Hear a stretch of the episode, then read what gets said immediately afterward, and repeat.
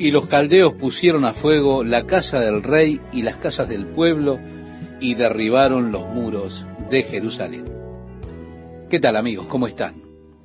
Sí, las ruinas de Jerusalén en el tiempo de Jeremías, cuando Sedequías era rey, esas ruinas que quedaron y que fueron dejadas por el ejército babilonio, estuvieron allí también en las mismas casas que fueron destruidas por este sitio, como dicen las escrituras, quemadas por el fuego, se encontraron los muros rotos, las casas, el escombro dentro.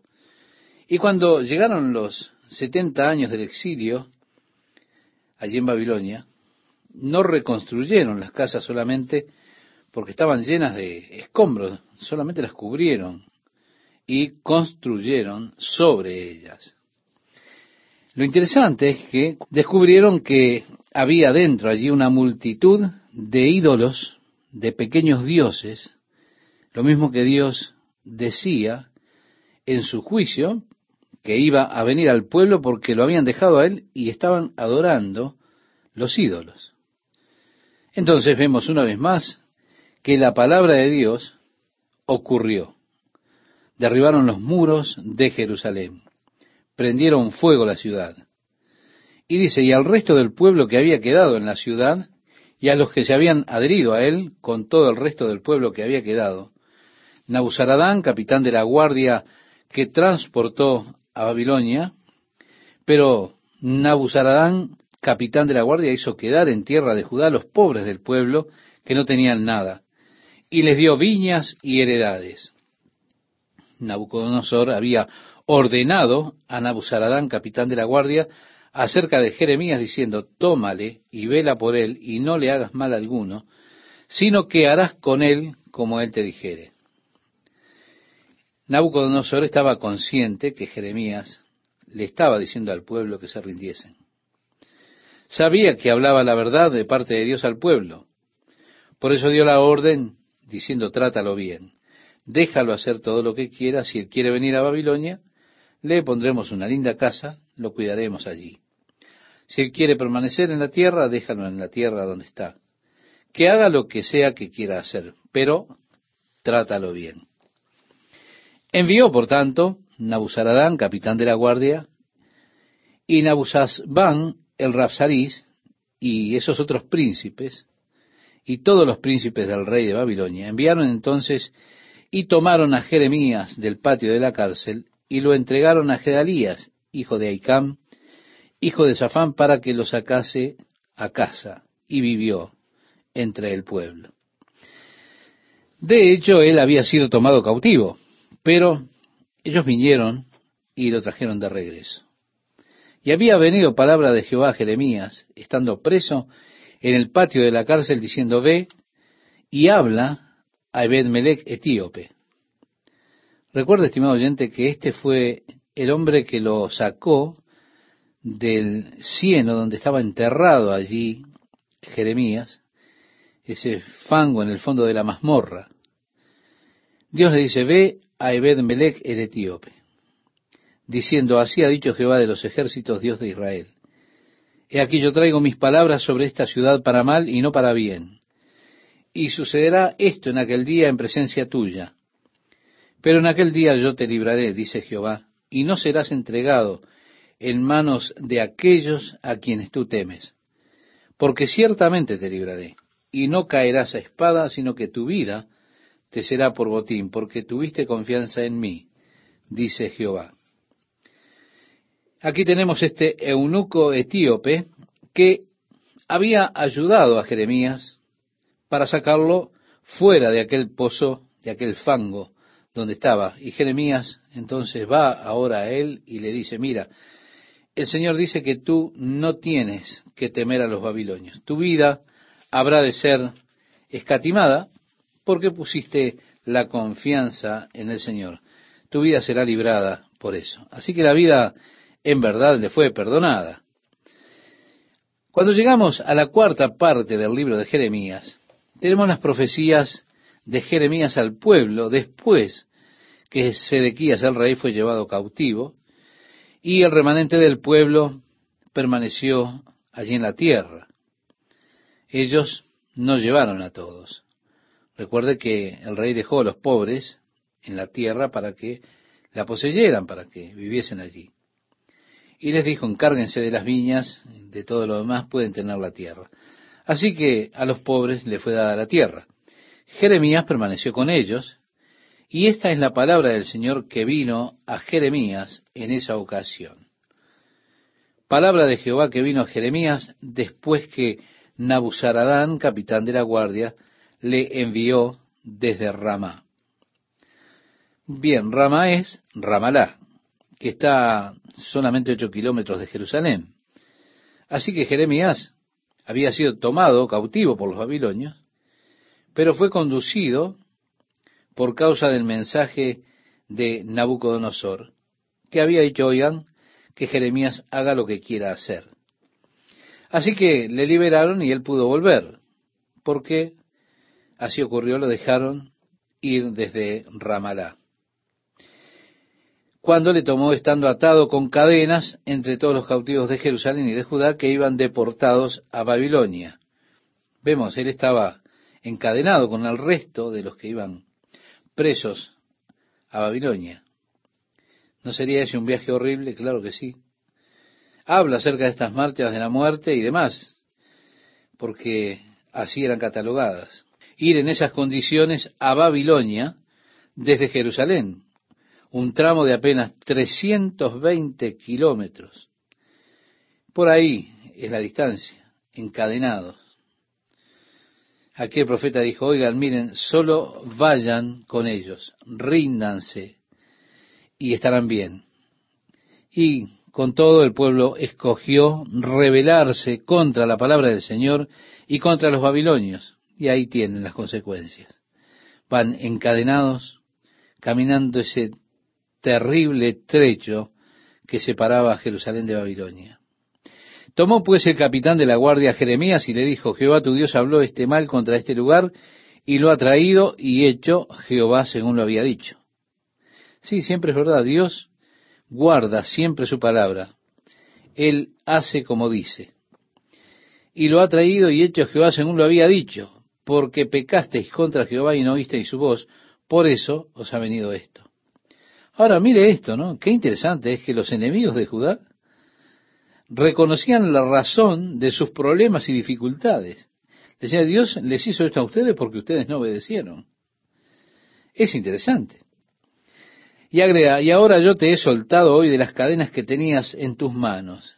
Si te parece bien venir conmigo a Babilonia, ven, y yo velaré por ti. Pero si no te parece bien venir conmigo a Babilonia, déjalo. Mira, toda la tierra está delante de ti. Ve a donde mejor y más cómodo te parezca ir. Así que vemos ahora a Jeremías que le están dando un lugar en el reino de total libertad. Ven a Babilonia y te trataremos bien. Permanece aquí si quieres. Bueno, donde quieras, toda la tierra está delante tuyo, puedes ir donde quieras.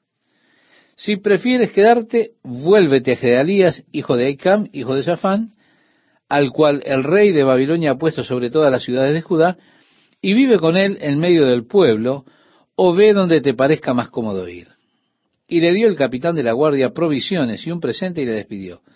Se fue entonces Jeremías a Gedalías, hijo de Aicam, a Mispa, y habitó con él en medio del pueblo que había quedado en la tierra.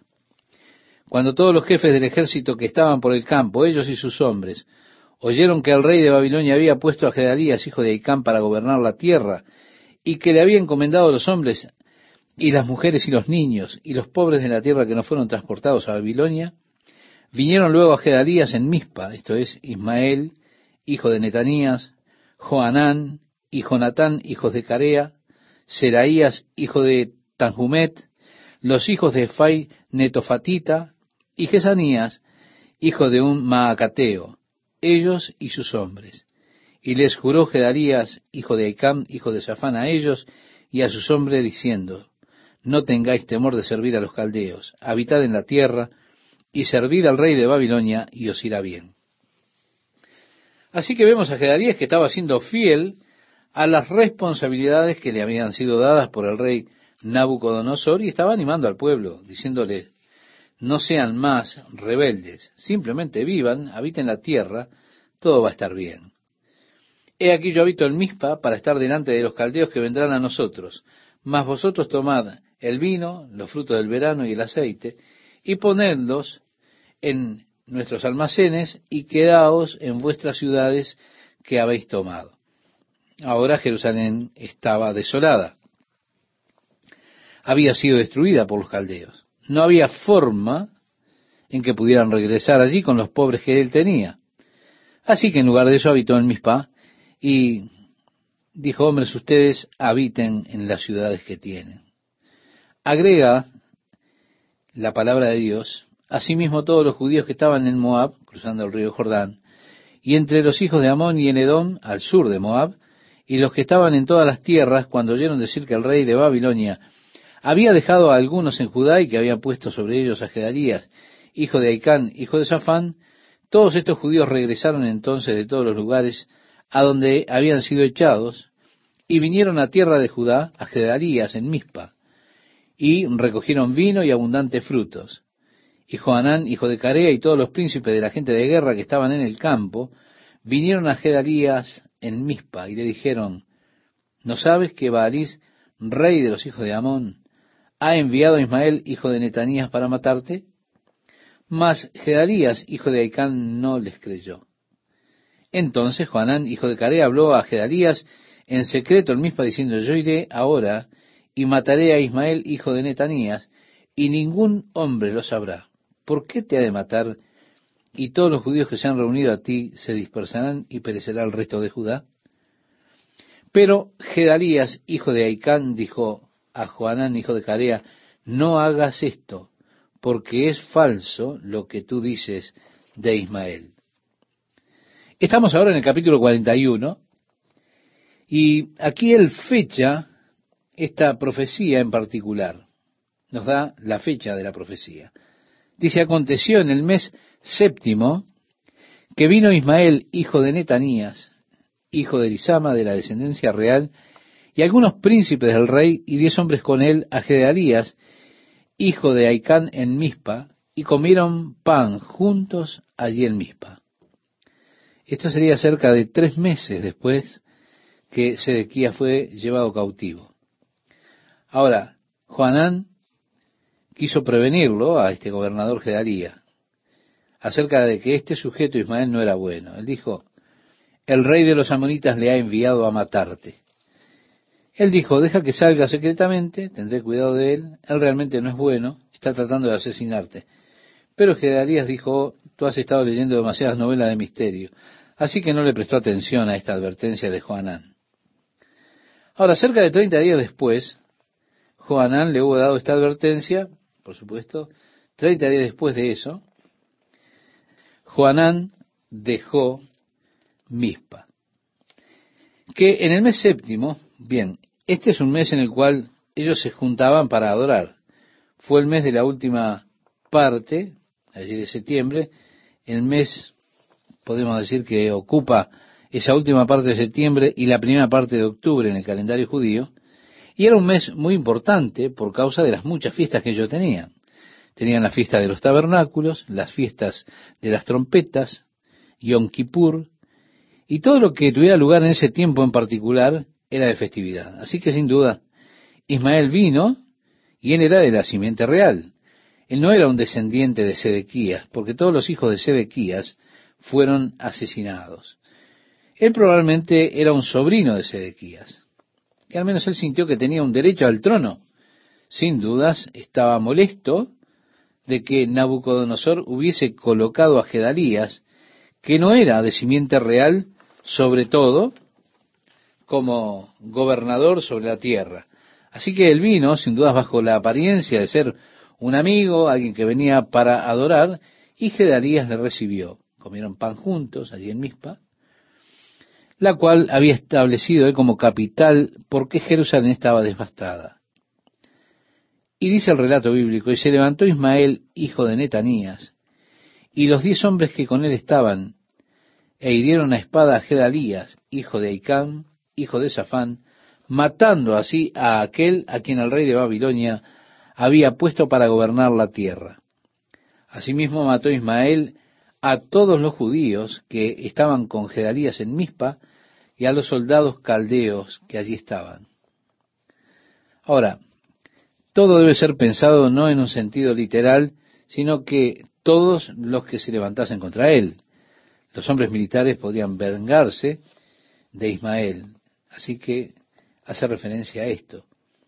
Agrega, sucedió además un día después que mató a Gedalías, que ellos habían estado guardando en secreto, cuando nadie lo sabía aún, que venían unos hombres de Siquem, de Silo y de Samaria, ochenta hombres, raída la barba y rotas las ropas y rasguñados, y traían en sus manos ofrenda e incienso para llevar a la casa de Jehová.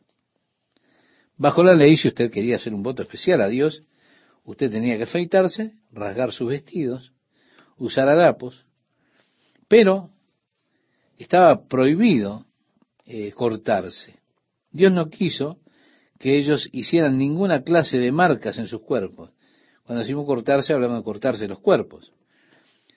Sajarse, como se dice comúnmente. Con frecuencia en las adoraciones paganas, las personas se sajaban, se cortaban a ellas mismas.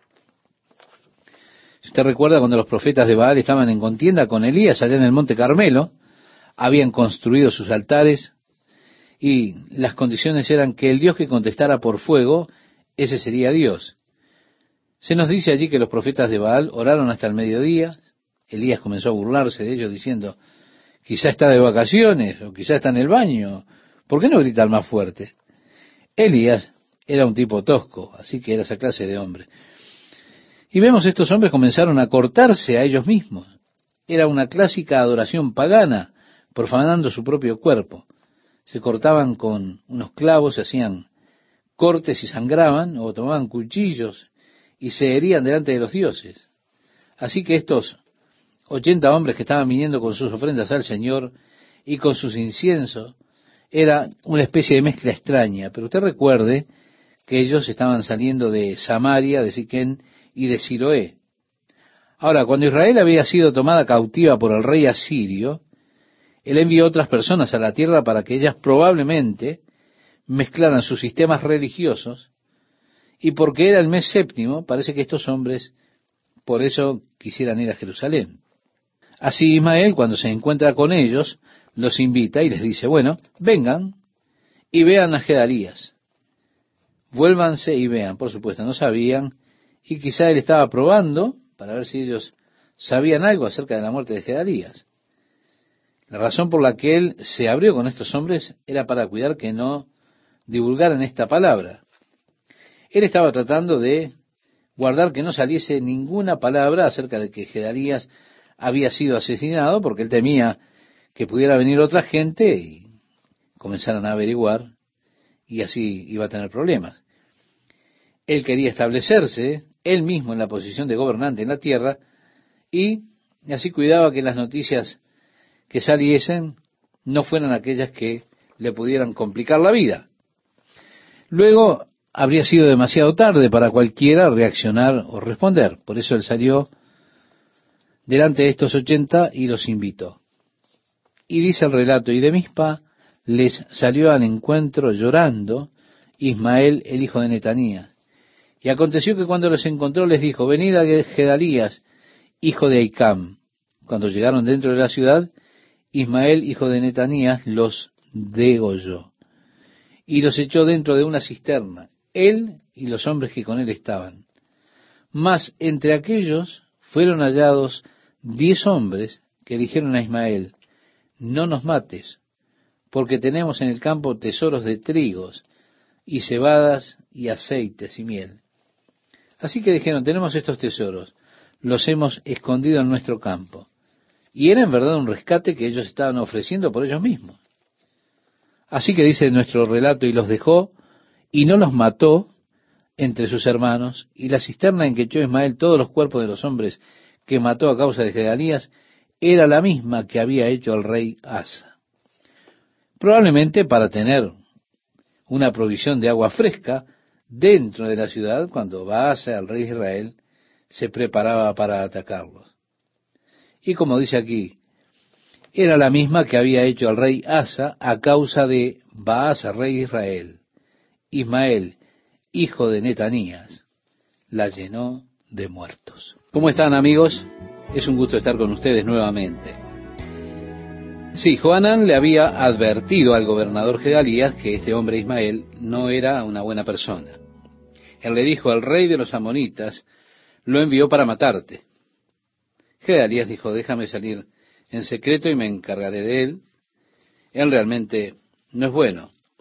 Él pretende asesinarte. Gedalías le dijo, has estado leyendo muchas novelas de misterio, en otras palabras. Eso no es así en absoluto. Así que Gedalías no atendió la advertencia que vino a hacerle Joanán.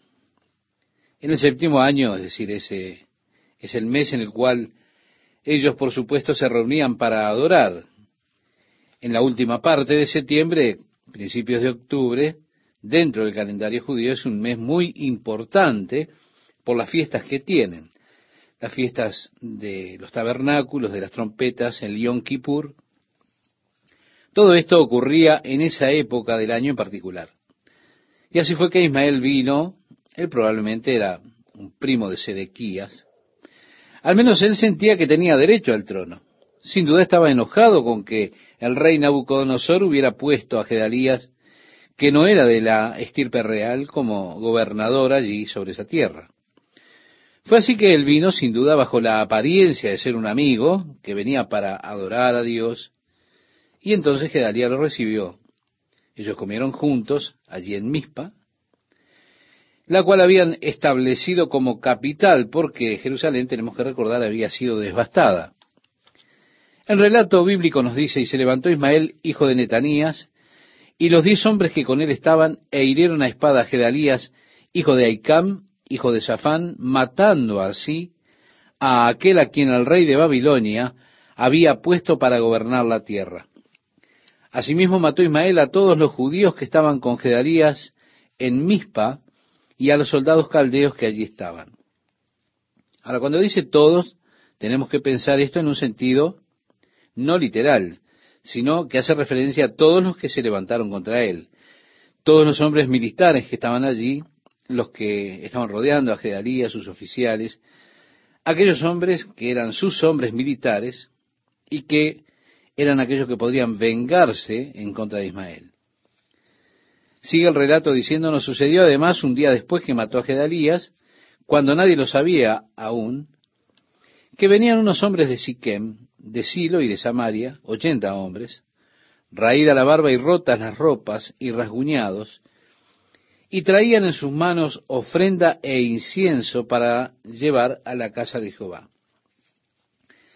Estimado oyente, bajo la ley, si usted quería hacer un voto especial a Dios, usted tenía que afeitarse y rasgar sus vestiduras, vestirse con ropas rotas, y tenía que hacer eso si usted tenía la intención de hacer un voto a Dios. Estaba prohibido cortarse a uno mismo. Dios no quería que ellos se marcaran sus cuerpos cortándose. Muy seguido en las fiestas paganas de adoración a los ídolos, las personas se cortaban a ellas mismas. Eso era típico en la adoración pagana. Se trataba de profanar su propio cuerpo. Y así era que ellos se cortaban a ellos mismos, aun con sus propias uñas, se arañaban hasta sangrar. O si no, tomaban cuchillos y se cortaban delante de sus dioses. Así que estos ochenta hombres que llegaron allí venían con sus ofrendas al Señor, con incienso, que era una mezcla extraña, ellos venían de Samaria, Siquén y Silo.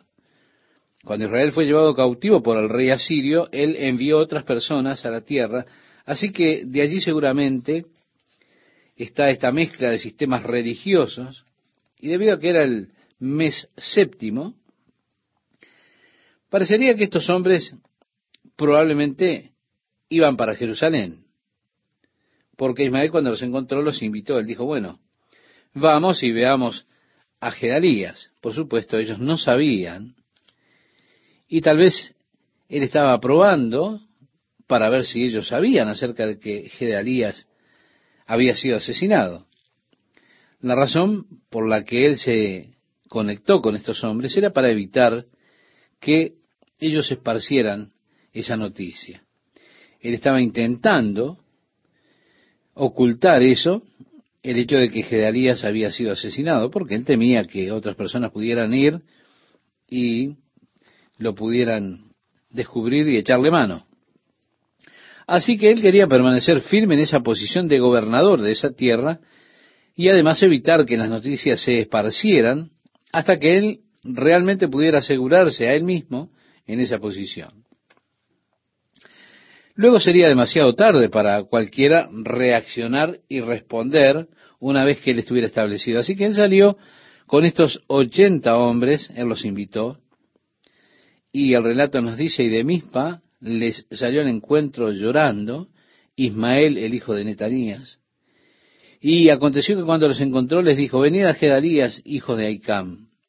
Cuando llegaron dentro de la ciudad, Ismael, hijo de Netanías, los degolló y los echó dentro de una cisterna, él y los hombres que con él estaban. Mas entre aquellos fueron hallados diez hombres que dijeron a Ismael, no nos mates, porque tenemos en el campo tesoros de trigo y cebada y aceite y miel. Esto era una especie de rescate que estaban ofreciendo ellos por ellos mismos. Y así dice el relato, y los dejó y no los mató entre sus hermanos. Y la cisterna en que echó Ismael todos los cuerpos de los hombres que mató a causa de Gedalías, era la misma que había hecho el rey Asa a causa de Baasa, rey de Israel. Sí, la había hecho probablemente para tener suministro de agua allí en la ciudad. Esto ocurrió cuando Baasa, el rey de Israel, estaba listo para atacarlos. Ismael, hijo de Netanías, la llenó de muertos. Sí, eso es lo que hizo con esa cisterna. Ya en el versículo 10 leemos, después llevó Ismael cautivo a todo el resto del pueblo que estaba en Mizpa. Sí, se llevó a todo el resto del pueblo como cautivos, y él iba rumbo a Amón, a las hijas del rey. Probablemente fueran las hijas de Sedequías, que ellos habían dejado. Ellos mataron a sus hijos, pero no tenían motivo para matar a sus hijas. De todas formas, ellas no podían hacer mucho.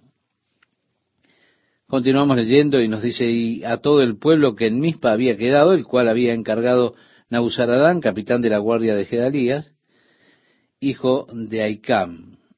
Los llevó pues cautivos Ismael, hijo de Netanías, y se fue para pasarse a los hijos de Amón.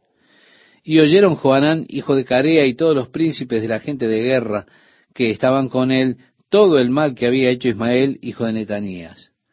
Entonces tomaron a todos los hombres y fueron a pelear contra Ismael, hijo de Netanías, y lo hallaron junto al gran estanque que está en Gabaón. Para ir de Mispa a Gabaón no hay una ruta directa hasta Amón, pero él probablemente lo que estaba haciendo era ir a recoger el botín que esos hombres habían dicho que tenían escondido.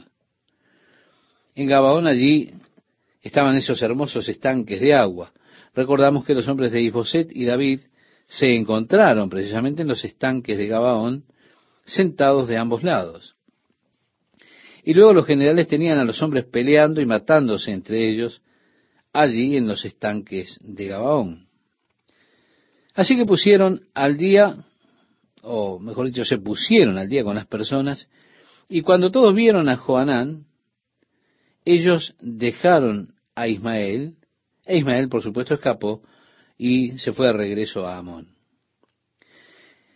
Nos continúa diciendo este pasaje, y Joanán, hijo de Carea, y todos los capitanes de la gente de guerra, que con él estaban, tomaron a todo el resto del pueblo que había recobrado de Ismael, hijo de Netanías, a quienes llevó de Mispa, después que mató a Gedalías, hijo de Aicam, hombres de guerra, mujeres, niños y eunucos, que Joanán había traído de Gabaón, y fueron y habitaron en Jerut Kimam, que está cerca de Belén, a fin de ir y meterse en Egipto. En otras palabras, estimado oyente, se fueron al sur hacia Egipto.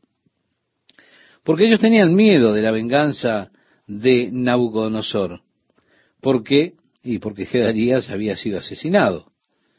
Por eso se dirigieron al sur ahora a Jerut Kimam, que está cerca de Belén.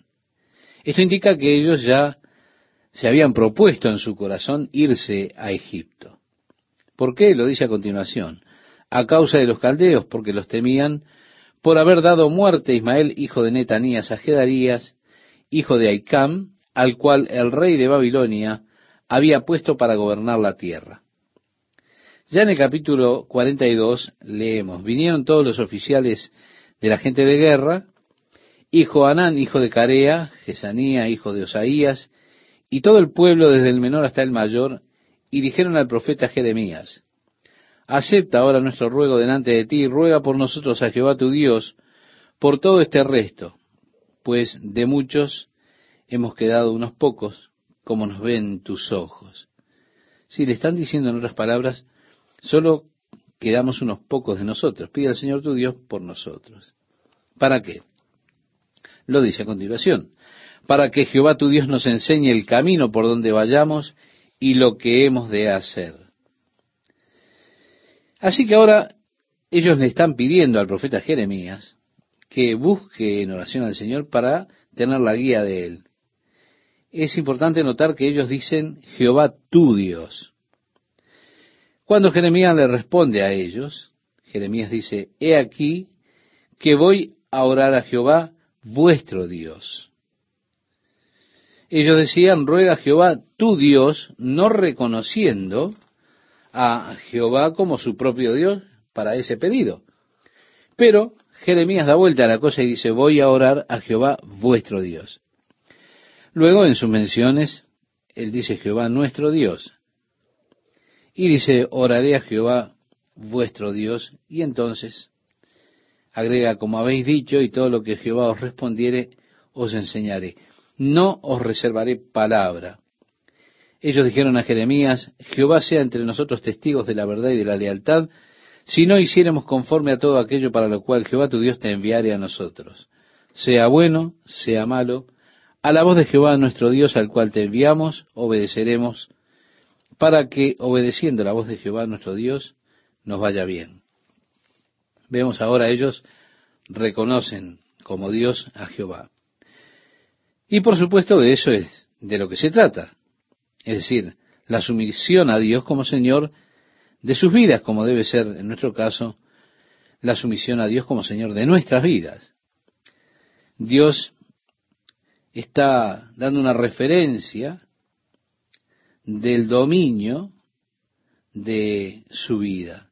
Es decir, le da una referencia para que usted pueda preguntarse, ¿qué es lo que domina mi vida? Pues ese es su Dios. Las personas dicen, bueno, yo no creo en Dios. Eso no es cierto. Todos somos guiados de alguna manera por algún principio, alguna idea, cualquier cosa que sea que gobierne su vida, eso es su Dios. Así que cuando usted reconoce al verdadero Dios, usted está reconociendo toda la fuerza, toda la guía, todo el principio de guía para su vida de parte de Dios. Ahora, cualquiera sea la cosa o el objeto o el deseo o la idea que le guíe, eso es el Dios que está gobernando. Y usted siempre es obediente a alguna guía o algún principio de vida. Aquí tenemos estas personas que dicen, mira, nosotros prometimos obedecer cualquier cosa que el Señor nos diga, sea buena o mala, la obedeceremos. Que el Señor juzgue entre nosotros, nosotros lo obedeceremos. Aconteció que al cabo de diez días, bueno, esto es interesante para mí porque Jeremías sin duda tenía una buena eh, comunión con Dios.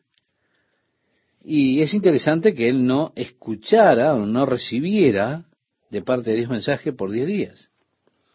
Ahora, ¿cuántas veces cuando nosotros vamos a Dios estamos buscando y esperando que Dios nos dé una respuesta que sea inmediata? Y si Dios no habla en los primeros cinco minutos, entonces voy a intentar otra cosa. Aquí está Jeremías. Él esperó por diez días para escuchar la respuesta de Dios. Es que el tiempo de Dios no siempre coincide con nuestro tiempo. Tantas veces nosotros miramos una situación y decimos, bueno, Señor, Así es como yo lo he visto. Entonces tú tienes unas cinco horas más o menos para ocuparte de esta situación. Y si en las siguientes cinco horas no haces algo, tendré problemas. Será demasiado tarde. Después regreso y digo, bueno, Señor, te quedan de las cinco horas sesenta minutos. Es todo el tiempo que tienes, Señor. Al final le digo, mira que te quedan cinco minutos. Y después digo, oh, Señor, es demasiado tarde. Tuviste tu oportunidad, qué lástima. Ahora tendré que ir yo y hacer algo por mí mismo. ¿Por qué? Porque tú, Señor, no hiciste nada. Hay tantos casos donde, en mi experiencia personal, yo estaba seguro que Dios ya había perdido su oportunidad. Luego descubro más tarde que lo único que estaba haciendo yo era adelantándome al plan de Dios. Yo estaba caminando de acuerdo a mi visión y Dios estaba obrando según su tiempo eterno. Dios obró, aunque yo pensaba que ya era demasiado tarde, aunque yo decía a él, ahora ya no puedo hacer nada, aunque le decía, oh Dios, tú podrías haberlo hecho, pero preguntaba, ¿por qué no hiciste nada, Señor? Ahora ya es demasiado tarde. Es que a veces, estimado oyente, Dios retrasa la respuesta a la oración de manera que Él pueda darnos más. Si usted recuerda, cuando Ana había ido con su esposo el Cana para ofrecer sus sacrificios al Señor, el Cana la miró y dijo, ¿cómo estás tan deprimida? Ella dijo, oh, tu otra esposa y yo hemos estado teniendo problemas. Y ella le dijo, dame un hijo. Él dijo, ¿soy yo Dios para poder darte un hijo? La otra esposa tenía hijos y Ana no podía tener uno. Y en esa cultura eso era una desgracia. Era obvio que el Cana la amaba más que a su otra esposa. Yo puedo ver que esa poligamia traía toda clase de problemas. Y esta otra la hacía pasar muy mal a Ana porque la otra no podía tener hijos, es decir, Ana no podía tener hijos. Y por eso le decía, dame un hijo o me muero. Y el Cana le dijo a su esposa Ana, ¿soy yo Dios para poder darte un hijo? Y le dijo además, pero me tienes a mí. ¿No valgo yo como muchos hijos para ti? Ah, eso no funcionó. Ella no le respondió a él, pero su silencio decía mucho. Fue así que cuando ellos llegaron a la casa del Señor, Ana estaba tan angustiada con este tema que estaba derramando su alma delante de Dios en profunda amargura y tanto que ella no podía ni pronunciar palabras. Solamente su boca se movía, pero no pronunciaba palabras. Se acercó el sacerdote Eli, la vio en esa situación, en esa condición, le dijo, mujer, digiere tu vino. Pero ella le dijo, no estoy borracha, Señor, no soy mujer de beber vino. Y le dijo, mi alma está angustiada amargamente delante de Dios. Y fue así que Elí le dijo, ve por tu camino, Dios te conceda tu pedido. Lo que ella estaba orando era, Dios, si me das un hijo, yo te lo entregaré a ti todos los días de su vida. Bueno, se da cuenta, la condición de Israel era tan baja que Dios no pudo encontrar a ningún hombre que pudiera guiar al pueblo. Dios necesitaba un hombre, pero no pudo encontrar un hombre, así que tuvo que buscar una mujer para poder obtener ese hombre. Él logró la atención de ella, cerrando su vientre, haciéndola estéril. Sin dudas, ella oró muchas, muchas veces para que Dios le diera un hijo, para que quitara esa afrenta de su esterilidad, pero Dios esperó, demoró la respuesta, porque Dios estaba todo el tiempo queriendo responder a su oración, porque Dios necesitaba un hombre para ese pueblo. Pero Dios demoró la respuesta hasta que la oración de ella estuviera en armonía con el tiempo y la voluntad del Señor. Ella decía, Señor, si tú solo me dieras un hijo varón, yo te lo entregaré a ti. Muy bien. Ahora, en esa oración, ella está en armonía con el propósito de Dios. Fue así que ella dio a luz un hijo y lo llamó Samuel. Y él se convirtió en uno de los mayores líderes de Israel, evitándoles la tragedia segura en ese período particular de la historia. Se convirtió en un profeta maravilloso, un sacerdote y juez de parte de Dios. Pero recuerde, Dios demoró la oración, respondiendo a la oración en la forma en la que Él pudiese dar más. Estimado oyente, Dios a veces hace eso por nosotros. ¿Cómo están amigos? En este pasaje que mencionaba Esteban, dice, vinieron todos los oficiales de la gente de guerra, y Joanán, hijo de Carea, Jesanías, hijo de Osaías, y todo el pueblo, desde el menor hasta el mayor, y dijeron al profeta Jeremías, acepta ahora nuestro ruego delante de ti y ruega por nosotros a Jehová tu Dios, por todo este resto, pues de muchos hemos quedado unos pocos, como nos ven tus ojos. Como mencionábamos en el programa anterior, ellos vinieron para que Jeremías orara a Jehová su Dios. Jeremías les dice, Jehová vuestro Dios, y ellos le dicen que todo lo que Jehová eh, dijeren lo iban a obedecer, sea bueno o malo, si usted recuerda. Ellos reconocieron a Jehová como el Dios de ellos. Por supuesto, esto es de lo que se trata. Se trata de la sumisión a Dios como Señor de nuestras vidas. Y Dios, como es su título, es el maestro de nuestras vidas. Sí, Él es el Dios que creó los cielos y la tierra, y es nuestro maestro. Ahora, tenemos que preguntarnos, ¿qué es lo que domina nuestra vida? porque lo que domina nuestra vida, eso es nuestro Dios. Las personas a veces dicen, bueno, yo no creo en Dios, pero eso no es cierto. Todo el mundo es dominado o por algún principio, alguna idea, algún ideal, alguna circunstancia, algún objeto, y lo que sea que domine nuestra vida, eso es nuestro Dios. Así que cuando usted reconoce a Dios, usted está reconociendo a quien le guía y el principio que guía su vida. Es siempre obediente a esa fuerza, es siempre obediente a ese principio que está guiando su vida.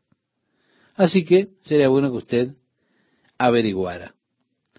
Bien, aquí están ellos dicen, miren, prometemos que obedeceremos. Lo que sea que el Señor nos diga, sea bueno o malo, lo obedeceremos.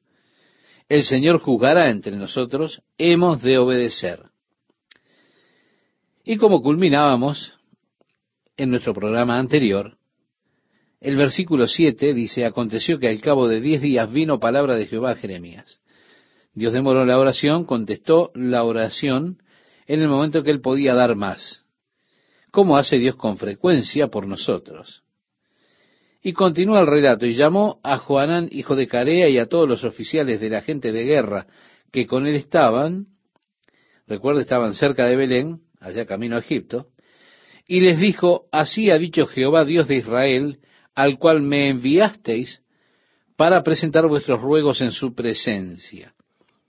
Si os quedareis quietos en esta tierra, os edificaré y no os destruiré. Os plantaré y no os arrancaré porque estoy arrepentido del mal que os he hecho. Bien, tenemos nuevamente, estimado oyente, aquí la idea de arrepentimiento, un término que usamos para referirnos a Dios, que describe las acciones de Dios, pero las describe en términos humanos. Y leemos que Dios no es hombre para que se arrepienta en el libro de Samuel capítulo 15 verso 29.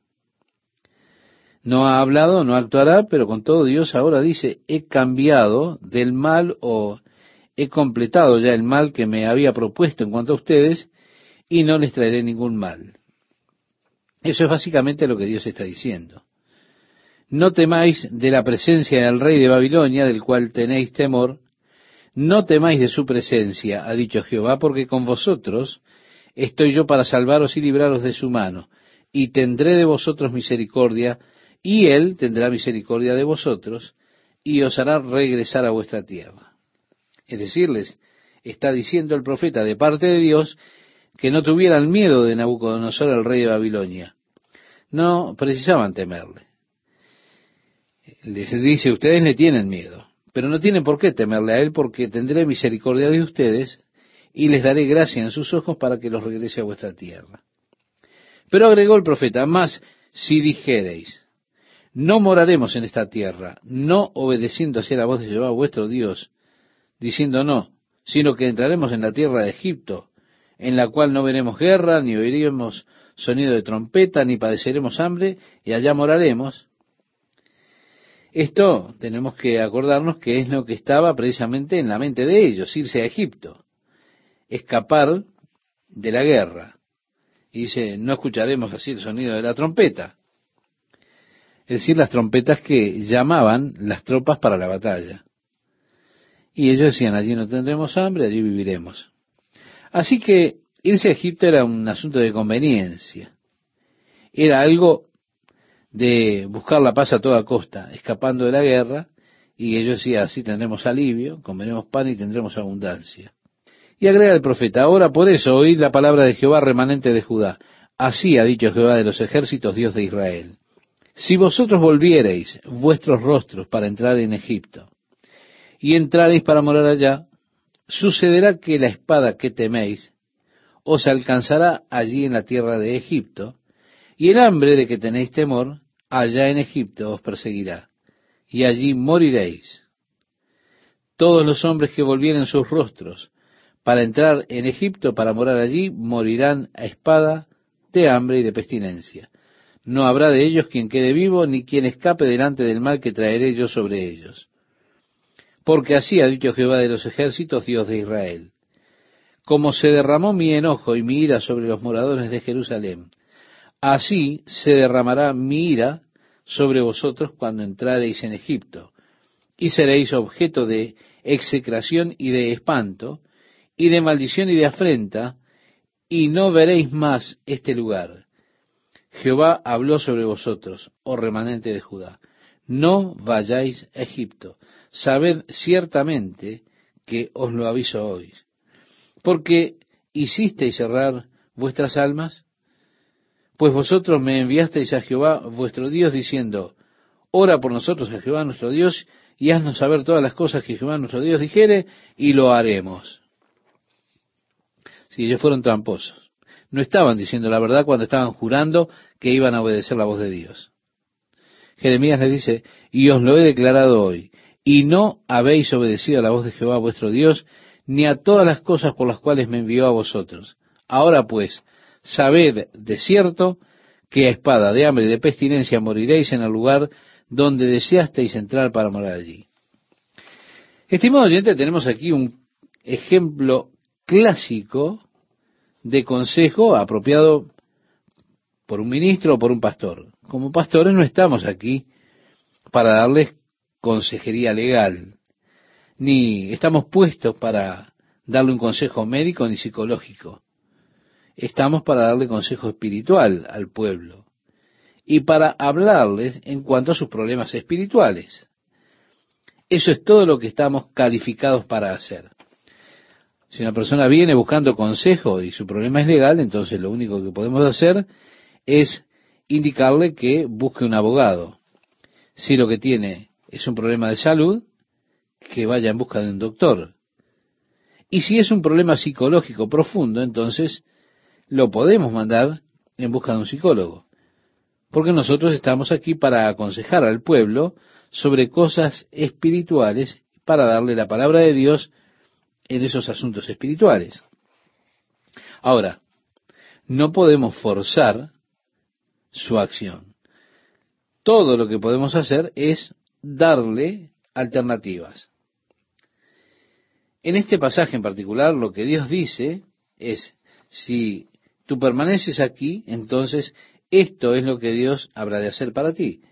Es lo que Dios prometió hacer. Si tú haces esto, entonces esto es lo que va a pasar es lo que el Señor dice que pasará si vas por este camino. Bien, lo que podemos hacer nosotros es eso, establecer las alternativas desde el punto de vista espiritual y lo que la palabra de Dios dice en cuanto a lo que se nos plantea.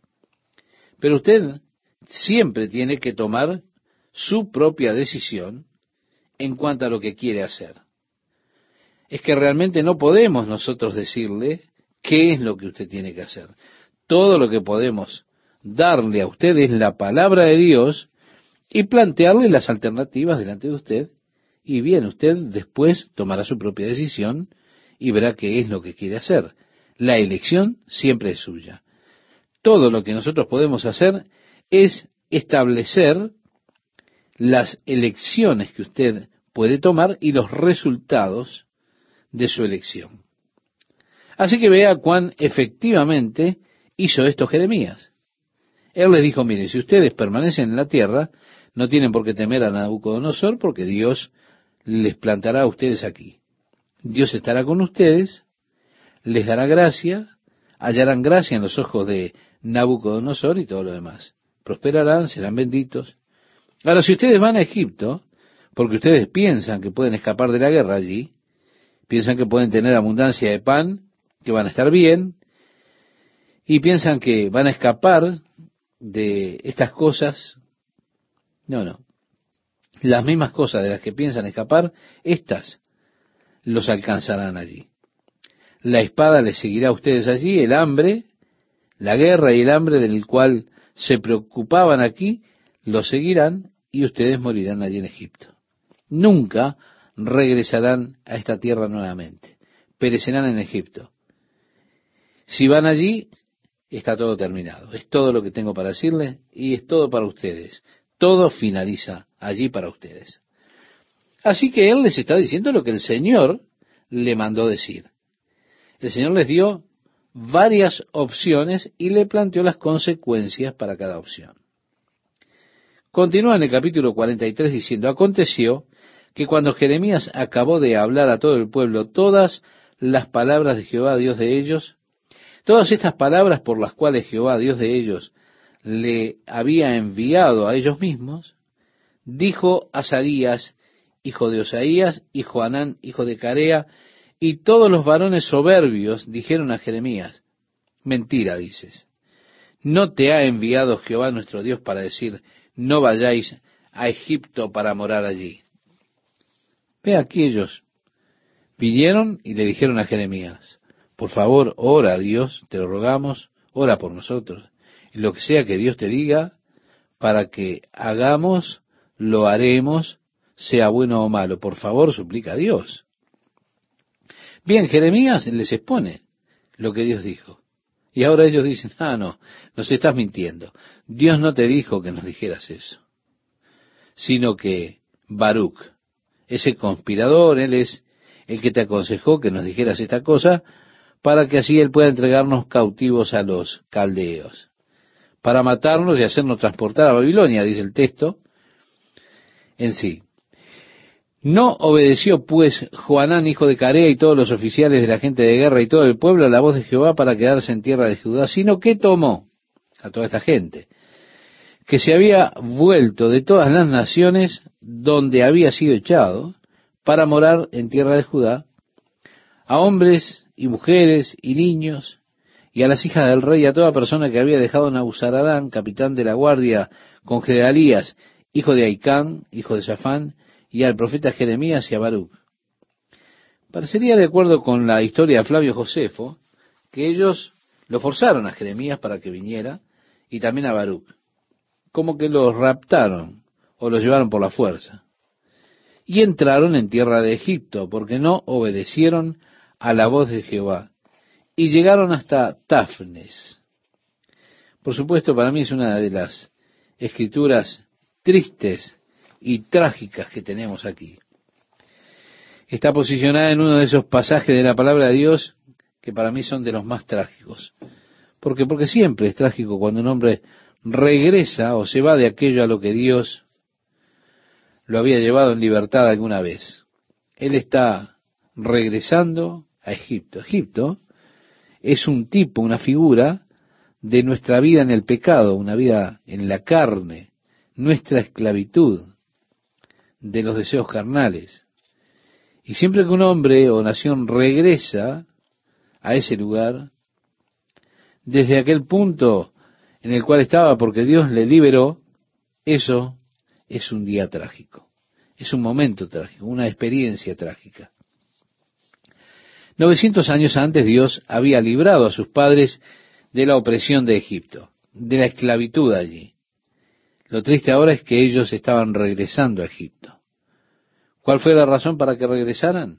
Fue el temor, la falta de fe, la confianza en Dios que le faltó para quedarse allí en su tierra.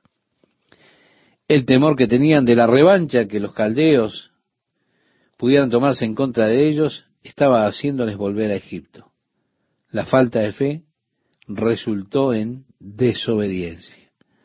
Así que ellos obedecieron la voz del Señor y por lo tanto vinieron a Famnes. Podrían decir, no, no, ellos no obedecieron la voz del Señor porque el Señor les habló a través de Jeremías. Ahora dice, vino palabra de Jehová a Jeremías en Tafnes diciendo, toma con tu mano piedras grandes y cúbrelas de barro en el enladrillado que está a la puerta de la casa de Faraón en Tafnes a vista de los hombres de Judá y diles, Así ha dicho Jehová de los ejércitos, Dios de Israel. He aquí yo enviaré y tomaré a Nabucodonosor, rey de Babilonia, mi siervo, y pondré su trono sobre estas piedras que he escondido, y extenderá su pabellón sobre ellas, y vendrá y asolará la tierra de Egipto. Los que a muerte, a muerte, y los que a cautiverio, a cautiverio, y los que a espada, a espada. Y pondrá fuego a los templos de los dioses de Egipto, y los quemará, y a ellos los llevará cautivos, y limpiará la tierra de Egipto como el pastor limpia su capa. Y saldrá de allá en paz, además quebrará las estatuas de Bet que está en tierra de Egipto, y los templos de los dioses de Egipto quemará a fuego. Sí, fue así que Dios le dijo, toma estas grandes piedras, ponlas en ese pozo de barro, de donde ellos han sacado el barro para hacer los ladrillos, a la vista de todo el pueblo, y diles, sobre la punta de estas piedras Nabucodonosor va a construir un pabellón de sus atrios. Ellos vinieron allí para escapar de Nabucodonosor, pues no habrían de escapar de él. Así que ustedes están tratando de huir de sus problemas, pues no podrán escapar de ellos. Es que Dios, estimado oyente, siempre quiere que enfrentemos nuestros problemas con sus fuerzas, con la ayuda de Dios. No que disparemos, que corramos. Una persona nunca escapa exitosamente de los problemas. Necesitamos tratar con esos asuntos con toda sinceridad, con la ayuda de Dios porque Dios nos dará las fuerzas, nos dará la ayuda. Flinder Petrie, famoso arqueólogo, varios años atrás, creo que fue alrededor de 1920, él estaba excavando en Tel de Fene, en Egipto, excavando allí en ese lugar, él vino a la casa de verano, la cual estaba al lado del palacio que está en ruinas, él excavó debajo de los ladrillos de esa residencia y encontraron las mismas piedras que Jeremías enterró. Esas piedras ahora están en un museo. Son las piedras que Jeremías enterró y que fueron encontradas por Petri como testimonio de la veracidad de la palabra de Dios. ¿Por qué? Porque Nabucodonosor descendió, conquistó Egipto. Él puso su trono sobre esas piedras que Jeremías había enterrado. En la palabra de Dios, una vez más, se cumplió. Es que la palabra de Dios siempre se cumplirá. Usted puede estar seguro que Dios siempre guarda su palabra. Dice el capítulo 44, versículo 1, palabra que vino a Jeremías acerca de todos los judíos que moraban en la tierra de Egipto. Este es el mensaje final para el pueblo, la última palabra de Dios a aquella nación que había dado sus espaldas a Dios y se habían ido a Egipto. De regreso de lo que Dios les había dado para que estuvieran en libertad. Y Dios ahora les da su palabra final, palabra que vino a Jeremías acerca de todos los judíos que moraban en la tierra de Egipto, que vivían en Migdol, en Tafnes, en Memphis y en tierra de Patros, diciendo, Así ha dicho Jehová de los ejércitos, Dios de Israel. Vosotros habéis visto todo el mal que traje sobre Jerusalén y sobre todas las ciudades de Judá, y he aquí que ellas están el día de hoy asoladas, no hay quien more en ellas, a causa de la maldad que ellos cometieron para enojarme, yendo a ofrecer incienso, honrando a dioses ajenos que ellos no habían conocido, ni vosotros, ni vuestros padres. Dios les está diciendo, ¿ven lo que aconteció? Ustedes vieron la desolación de la tierra que tuvo lugar por causa de que el pueblo me olvidó. Es lo que Dios dijo. ¿Y por qué? Porque comenzaron a adorar otros dioses.